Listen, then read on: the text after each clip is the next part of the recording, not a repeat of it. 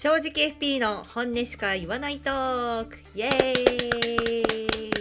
どうも皆さんこんにちは。こんばんは。金融商品を売らず顧問料だけで稼ぐトップ1%のコンサルティング FP 家事と経営コンサルコーチングも手掛ける個人投資家テラの2人でお届けします。よろしくお願いします。はい、よろしくお願いします。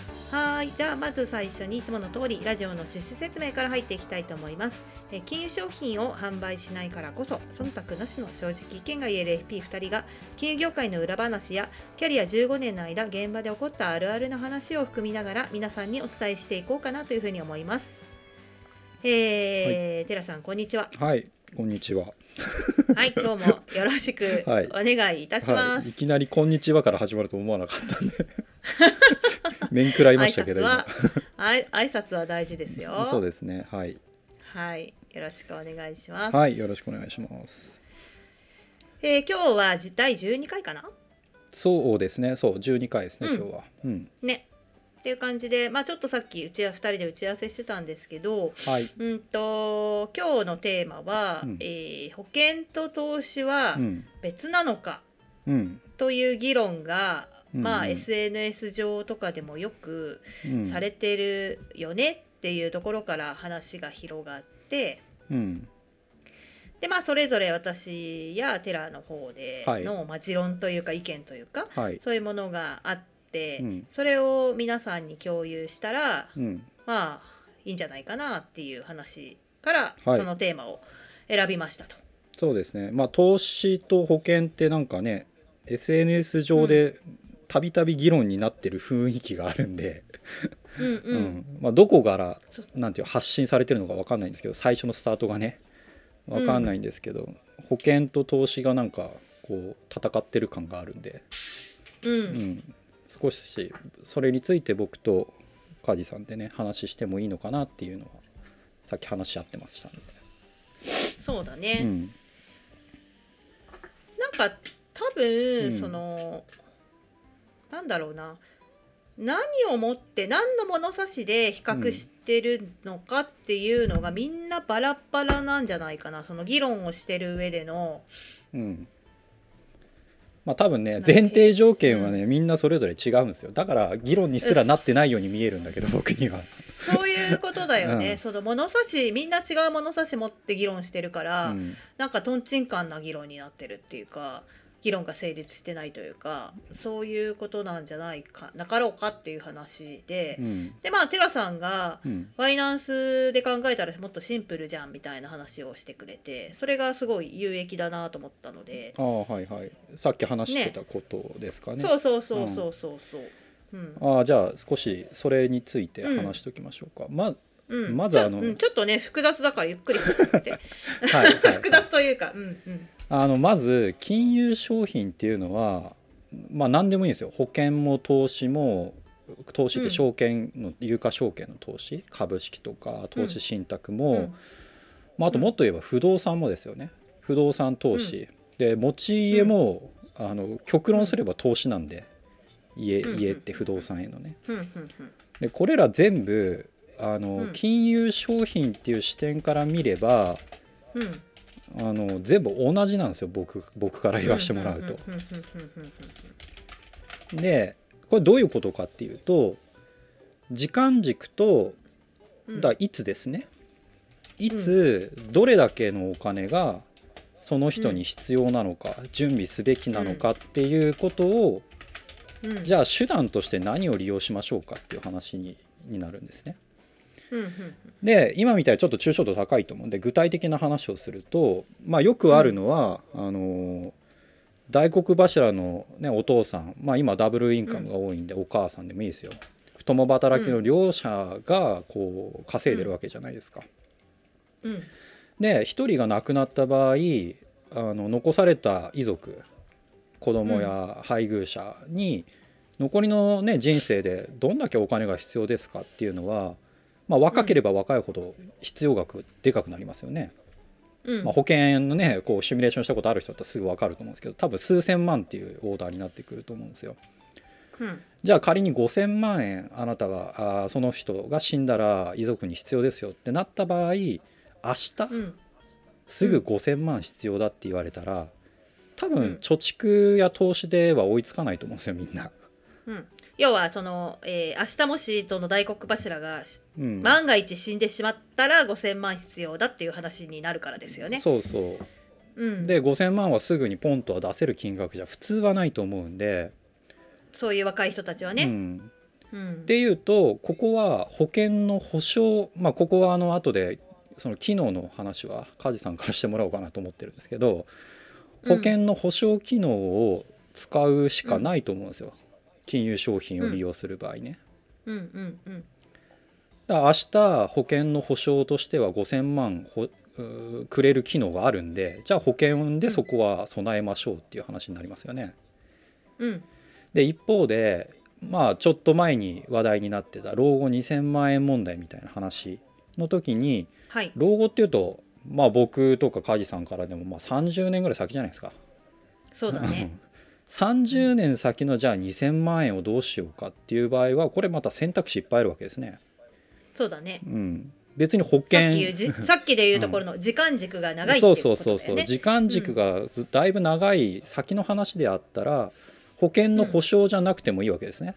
まあ2,000万じゃなくても5,000万でもいいですよ金額合わせるならね。うんだから30年先の5,000万だったらあの貯蓄でも届く人いるかもしれないし投資でもいいかもしれないし、はたまた不動産買うパターンもあるかもしれないですよね。うんだからいろんな選択肢が時間軸伸ばせば出てくるしそれは結局は最初に言ったように、いつどんだけファイナンス必要なんですかっていう話なんですよ。うんうんで保険は今お話したように特徴的な機能としてうんすぐですね短期間での大きな金額に備えるっていう保証の機能は有益なわけですその場合。そうだよね。うんうんこれは他の金融商品はなかなか出てこないやつなんでうんあのまあこの意味で保険は短期的な金額でかいものに備えるっていう意味ではすごく使える。うんそうだよね。うんで一方でさっきからお話したより10年とか20年とか30年先の貯蓄や運用で届きそうな金額は別に保険じゃなくてもいいわけですよ。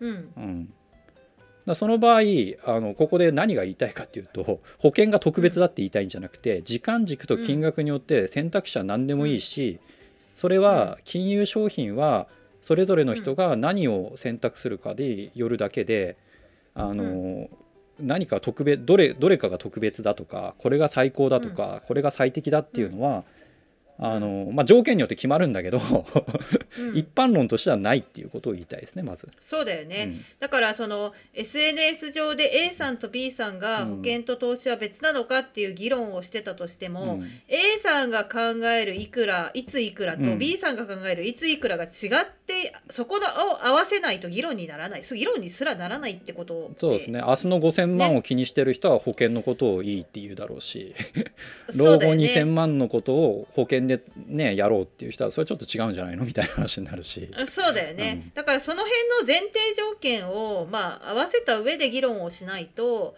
うん。ねただただ保険と投資っていうといついくらの話かが、はい。そう目線が合ってないから、はい。全然話になってないよっていうことそうそういいそうですかね。そうですね。で、うん。さらにまあ梶さんにここから説明してもらいたいんだけど保険ってだから機能が違うわけですね。保証とはまた別にうん。貯蓄運用の部分があるじゃないですか。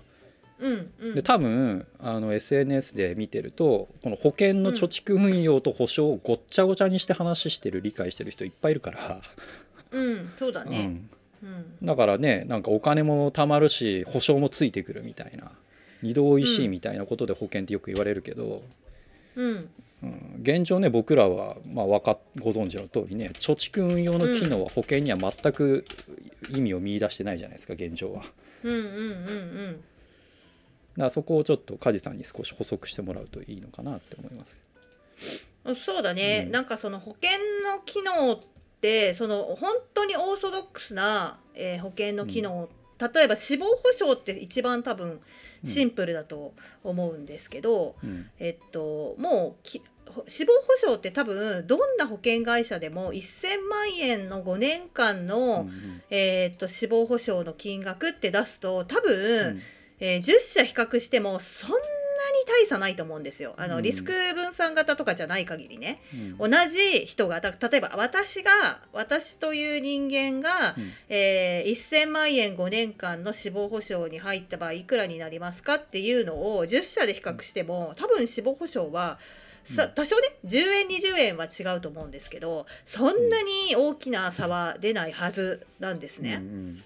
はい。うんでっていうのはやっぱ死亡保障っていうのが、えーすごいシンプルな仕組みになっていて算出方法が、まあ、決まってるからなんですよね。うん。だから予定死亡率っていうのに、うん。まあ、年あのこの例えば、まあ、私だったら、うん。まあ、40歳の 普通になんだ、は 基礎疾患のない女性が、はい。えーどれだけ死ぬ確率があるかみたいなのってそんね、まあ統計でねデータが統計で出してるそうデータがあるわけですよ。ね。そうそう。そう。でそれに対していくらで保険をかけたら1000万円で保険をかけたら保険会社がペイするのかっていうのを基準にして多分考えられてって、うんってなると、まあ、事業比率っていうのがそこに絡んでくるんでその保険会社の努力だよね。努力で減らせる部分、うん。経費の部分を差し引そこで多分差が出るんだけどね死亡保障も。うん。って考えるとそんなに大きな差は出ないわけですよ。はい。だからそうそれがすごいシンプルな死亡保障の考え方で、保険の一番オーソドックスな考え方ですと。はいでもここに、えっと、保険ってすっごいいろんな種類があって死亡保障だけじゃないわけじゃないですか。死んだら出るっていうシンプルな保険だけじゃないですよね。例えばうん。入院したらいくら特約がついて手術したらいくらとかうん。あとがんになったらいくらとか三大疾病になったらいくらとか本当にいろんな種類が出るから保険ってわけがわからないと。うん。これに対して、えっと終身の死亡保障っていうのは基本お金が貯まっていくんですよ。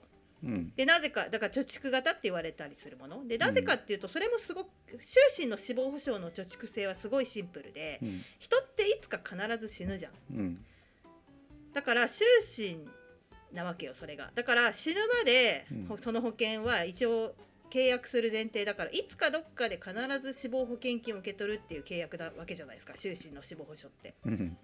うんみんな死ぬからね。でじゃあ死亡率100%そう死ぬから。だからね。そうそうそうそう。うん。ででそれもまあ統計で出されてると思うんですけど統計を見るまでもないと思いますけど。そ うそう。100%死じゃあじゃあじゃ平均平均余命とか。あはいはい。そういうので保険料が計算されてるんだけどおそらくそのうん。平均余命とか寿命に向けてうん。死亡保障500万円だったら、うんそこに向けて500万円貯まるような仕組みになってるはずなんですよ保険料、はい。今までかけていた保はい。はい。険料が。うん。でプラスその運用益うん。をちょっとプラスして、だからまあその時の予定利率にそこに予定利率っていうのが関係してくるんですけど貯めていったお金を保険会社が多分円建てであれば日本国債とかで運用するわけですよね、うん。保険会社が代わりに。うん。でそこに保険会社の経費を乗っけた時に、えー、とこの人が死亡保障500万ペイするには、うん。えー保険会社が預かった保険金を国債とかで運用して国債の金利が何パーだから予定利率何パーで、えー400万ぐらい払い込み保険料があれば40年後に500万円死亡保険金として払い出してもいいよねみたいな計算で保険料って計算されてると思うんですよ。うん。わかります？今の説明。あのねちょっとね シンプルにした方がいいかもな。あのず今ず今多分ほあの梶さんが言いたいのは要は保険会社の保険料ってもうシンプルに合理的に決まってるんですよ。で死亡率とかもろもろからあのね統計上のデータ統計的なデータから、あこれぐらいの死亡率でこれぐらいの保険料あれば保険会社は損しないよねって金額も弾けるわけですよね。うん。で貯蓄の部分はそれプラスあの、まあ、保険会社が代理で運用してくれてる主に国債でですけどうん。それを乗っけた上でさらにまた保険会社がマイナスにならないような設定に一応なってますよっていうことを、うん。ううん。ん説明したいんだと思うんで。要は保険会社はよっぽどのことがない限り大きなマイナス食らわないように計算して保険料出してるんですよ。そう。うんまあ貯蓄とはその保証の話をもうちょっとお話ししてあげてほしいですね。でうん。貯蓄型保険って言われるものうーんそうかそこの整理をどうするか複雑なんだよね。その死亡保障はうん。あれなんだけど変額保険とかはまた違うからどっちに軸を合わせたらいいかしら。シンプルな話でいいんじゃないですか。基本あの保険会社のその貯蓄性のあるものってあの、運用が、まあ、国債がメインですよね。あの円建てだったら国債だし、えーっとドル建てだったうらん。米国債、うん。なんでまあ要は国、でも変額変額保険はまた違うよ、うん。特別勘定でやるからうんね、うん。変額はまあねコストとかも高いし、うん。なんか変額やるぐらいだったら自分で別にインデックスやればっていう話だし。あ、そうそう。変 変額保険は、うん。あのさっきの死亡保障うのん。部分、保険料が1万円ですってうん。なったとするよね、そしたら1万えで死亡保障が1000万だとするよね。だからうん。本当は私の年齢だったらし掛け捨ての死亡保障だったら2000円で入れるとでもそれを1万円払って8000円は特別勘定で、うん。えっとうん。保険会社に運用を委託してるみたいなそう話だから。そうそうそうだから8,000円それを自分で貯蓄なり運用なりすればいいっていう話で。その通りその通りその通り その通り、うん、だからそれがちゃんと分かっててうん。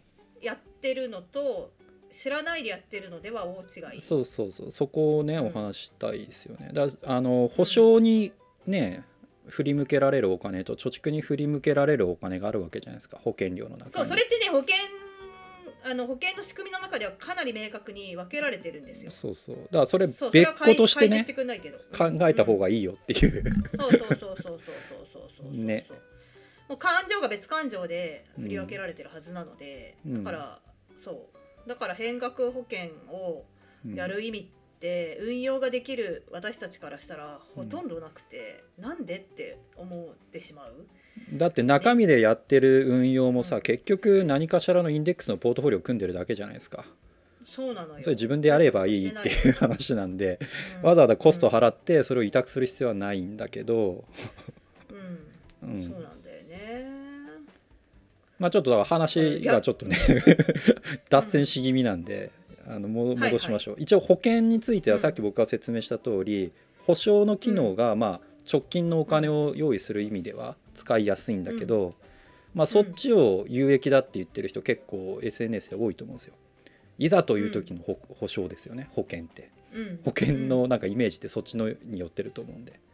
うん。でそれプラス貯蓄運用もできるっていう。だからそれ学資保険とかに代表されると思うけど、うんね、18歳の時に学費として保険料これ払っておけばお金なんか貯まっていくしいざと死んだ時にもなんか2300万出るみたいな。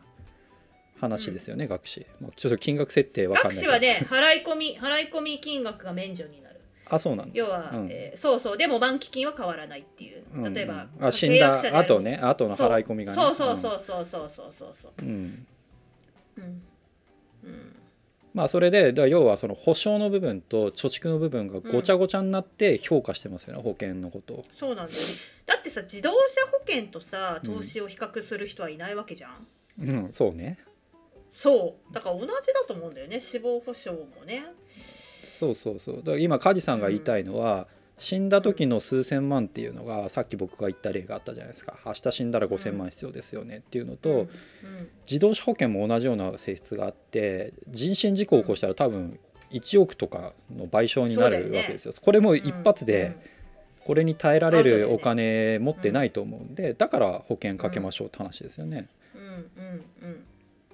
でもうちょっと言うとあの医療保険とかっていうのはなんかこれ僕前ねいろいろシミュレーションとかして計算したことあるんだけどうん多分ね9割以上の事例それこそうん。手術して入院して、うん。今ね大体入院期間ってどんどん短くなってるんですけどうん。病院経営上ねベッド回せみたいな話なんで、だからせいぜい多分長くても2週間なんですよ。うん。でその間の休業中の自分のその働けないその収入うんがない部分も含めてせいぜいね確かね560万しかかかんないんですよ。うん。金銭的なダメージとして。うんうんだから医療保険に入ってじゃあ560万のそのリスクに備える必要があるかどうかをだから考えなきゃいけないよねっていうことを、うん。まあ、僕お客さんとかにも言うんだけどもっと言うとこれ100万ぐらい手元にあったら別に医療保障いらないんですよ。うん。対応できるんで、うんうん、そうなんだよね。だからなんていうの？た例えが正しいかわからないけど宝くじとかと比較すればって思うよね。どういうこ回とどうう率こと？だって宝くじってさありあの、ね期待値の話ね。うん。そう期待値50%とかそんなんだったよね、確かね。いやいやいやいんだよね宝くじもっと低いでしょ。そうさ40%ぐらいだっけ、うんそうそんぐらいだと思うよ。うん、競馬の方がまだ高いんでね確か。67割あった気がする。そうそうそう。忘れたけど。そう。でででという考えると医療保険のまあ回収率というか期待正しいかどうかちょっと別よ。そんなうん。邪道だって言われたらごめんなさいなんだけどうん。多分すごい低いよね。うん。宝くじ以下、いやだからあの本当さっき言った通りにうん。保険会社は絶対損しない設定してるんですよ。まず。うん。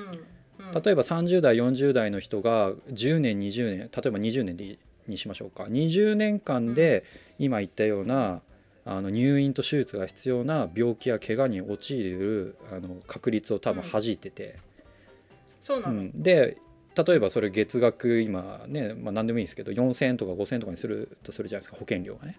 うん。年間56万ですよ。10年で60万ですよ、20年で120万ですよ、この支払いはほぼ確定するわけですね。保険医療保険入って20年やったら、うんでも今言ったような事例に当たる確率はそもそも低い上に当たったところで560万の出費なわけですよ。うんっていうことをどう考えますか？っていう話なんですよね。うんこれは安全安心のためにとかいう話はあの本当にお金のない人は一理あるかもしれないですね。手元にもう貯蓄ゼロみたいな、いざという時に内装で触れないじゃないですかだから1万2万しか手元ない人が入院手術になった時にお金なくてできませんっていうのは怖いから医療保険に入るのはあるんですけどさっきから言ってるように100万ぐらい手元にもうある人はわざわざ入る必要ないですよね。そうだね、だからひ保険の生命保険や医療保険に入ってたおかげで本当に倒産とか一家離散を免れましたっていう人はいないとは言わないけど超稀でむしろなんか保険でやけ太っちゃってる人の方が多い気がする、うん。なんかすごい儲かっちゃったみたいなその不幸中不幸は起きてるんだけどねもちろんね、いやだからそうおっしゃる通りなんですよ。保険は不幸の宝くじなんですよ。そうそうそれなんだあのよくねよよく考えてほしいんですよね。あの保険の一番リターン高いのは契約した次の日に死ぬことなんですよ。そうね。保険会社にとって一番ありがたくないお客さんはそうですよね。い医療も全部そうですよ。入ってすぐその保険事故食らっているような人が一番割が良くないんで保険会社だから面面積で自殺はね3年だか5年だか出ないよね、うんうんそれを悪用されないようにそういうふうになってるわけだよね。うんうんでこれう裏返すと大多数の人は何も起こらずにみんな保険料ずっと払い続けてリターンはないってことなんですよ。そうほそもそも相互扶助だからねそれでいいんだけどね。まあだからこれ宝くじと一緒ですよね。みんな宝くじ買って当たる人一部の人じゃないですか。そうそう大きな配当を得るのも一部の人じゃないですか。これは保険と同じですから。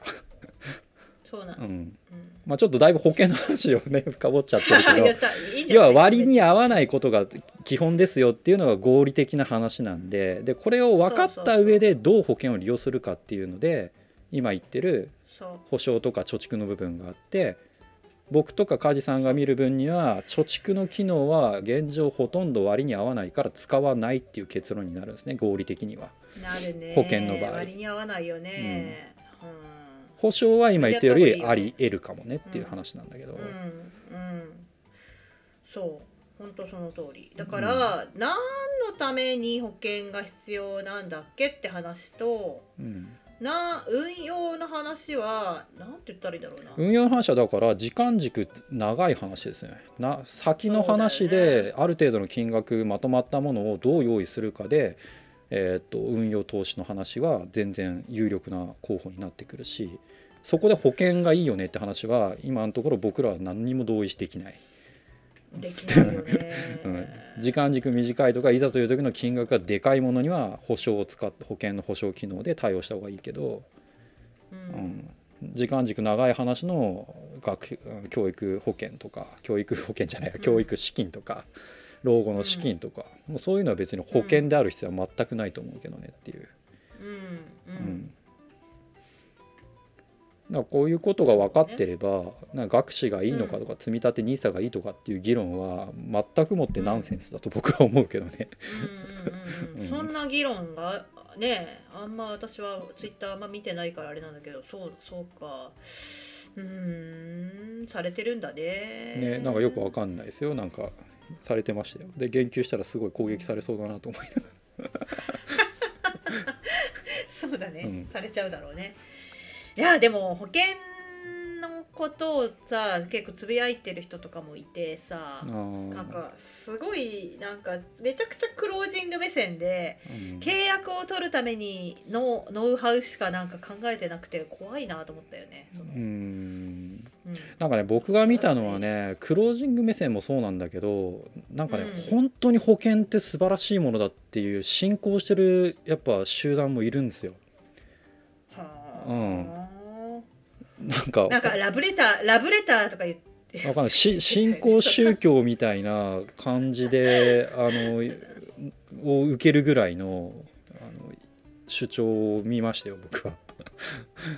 あのねそうだよいるうんまあ某外資系の保険会社とかはそういう本も出てるじゃん。なんかあそうなの？なんだっけかハンカチの上にカバンを置き置きなさいだかなんだかそういう本が 結構ああるのよ。ちょっと正しい名前か忘れちゃったけど、はいはい。それはなんかもういかに保険とは愛ですみたいな家族なんだなんかもう家族を家族への最後のラブレターですみたいな。そういうなんていうの情緒に訴えかけるようなそういう売り方をしてるよね。まあ綺麗な話ではあるけどさ。そうだ論理じゃないんですよねそこは。そう経済合理性はないよね、そこにね、うん、そうそう。そうねまあなまあねちょっとね。でそそういう人とにいくら合理性で話を解いても一切伝わらないと思うよ。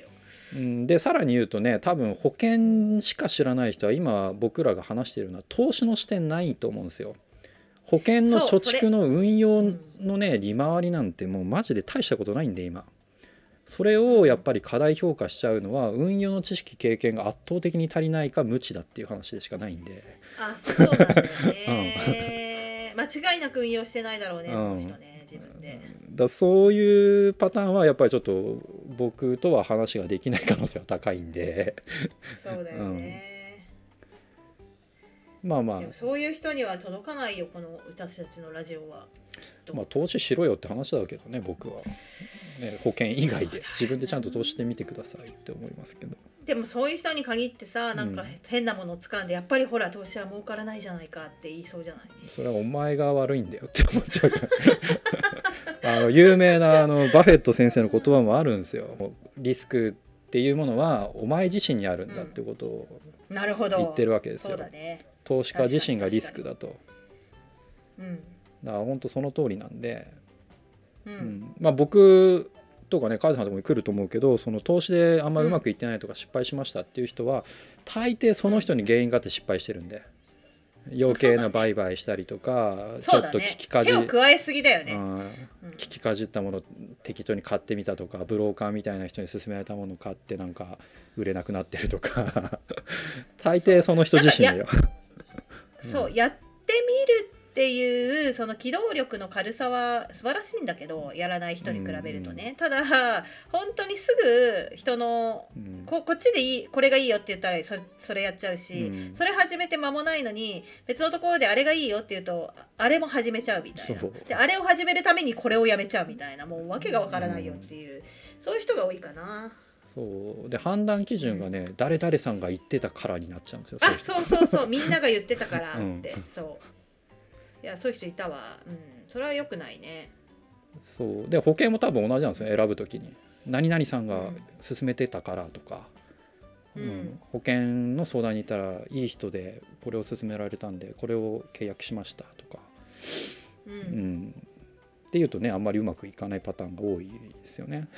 そうだね。難しいんだけどね。その楽だからね。人が勧めるものをやるっていうのは考えなくていいから。うんそうですね。ねだからついついそっちに行っちゃう気持ちはわからないでもないけど。うん。ね。まあちょっとそろそろまとめだと思うんで。まああのね。ね今回言いたいこととしてはあの金融商品にその特別なことは特にないし保険も投資、うん。あの投資運用も不動産とかもこれ全部並列に本来は考えるべきものなんで、そうだね。うん保険は感情的に安心のためにとかもう正直意味が分かんないと思ってるんで僕は。うん。投資は危険だとかねリスクそんなに取れないですよ、いやだから保険もリスク取ってるんです、さっき言ったように不幸の宝くじなんで、うん。うん。そうそう。で保険の仕組みとして保険の中身でもちゃんと保険の機能と投資の機能は別々に考えられて組み立てられてますよっていう。そうだね。それは知っといてもらいたいね、うん。うんうんうんうんだからあとは議論をするんだったら前提条件や目線合わせをしてから始めないと。何の意味もないよまあ SNS でそれは不可能だと思うけどね、まあね難しいよね。うん。1対1の議論だったらまだいけるけどね、うん。その、うん。そうね。だからあんまりそのなんかその SNS の議論はあんま鵜呑みにしちゃいけないってことでね。そういう目線が合ってない上の議論だからうん。みんな適当だよっていうことだから、うん。あんまそういうのを見てそうなんだって実際行動しちゃダメだよっていう、うん。もうちょっともう一歩もう二歩踏み込んでうん。考えないよっていうことは言いたいかな。うん、そうですね。鵜呑みにしない方がいいよっていうのと、ある程度やっぱ自分に合うものっていうのは自分で考えるべきだと思うんで。そうだよね、うん。そうさっき言った前提条件で全然変わってくるから。そうそうそう。全然変わっちゃうんでね。そう。私なんかもアドバイスできないよね。ツイッターとかでうん。言われたとしても。だってそれ背景とか前提条件わかんないからさ。まあそうだよね。一般論としてはね喋、れるけどね。そう言えるかもしれないけど。だから、うんそう。この間ね手の目さんがそんな話をわからないっていう答えが正解ですみたいな話したけど その通りなんだよだって。情報がわかんないんだからい言いようがないよね。あれはその通りだなと思ったよね、ちょっと巻き込み事故を起こして申し訳なかったけど、そうなの？あんまよくわかんないけど。そうなんだ、うん。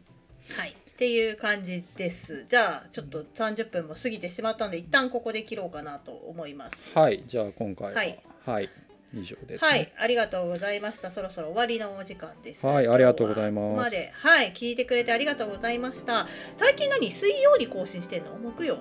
いや木曜だよあ木曜か。はい、じゃあ毎週木曜日に、あの相変わらず更新をしていますと。はい。でお気に入り登録ねあのしていただけると更新の通知が皆さんにも届くと思うので、うん。あのぜひチャンネルのお気に入り登録をお願いします。はい。あとねあのうん。えー質問が来なくて2人でいつも泣いてるんですけど 本当にあの 質問ください。待ってます。どんなものでもいいので、はい、感想レビューなども書いていただけるととても嬉しいしモチベーション継続のモチベーションにもつながります。そうですね。はい、うん。はい、では、えー、と今週も正直に生きていきたいと思います。また来週、はい。バイバイ。ありがとうございます。ありがとうございました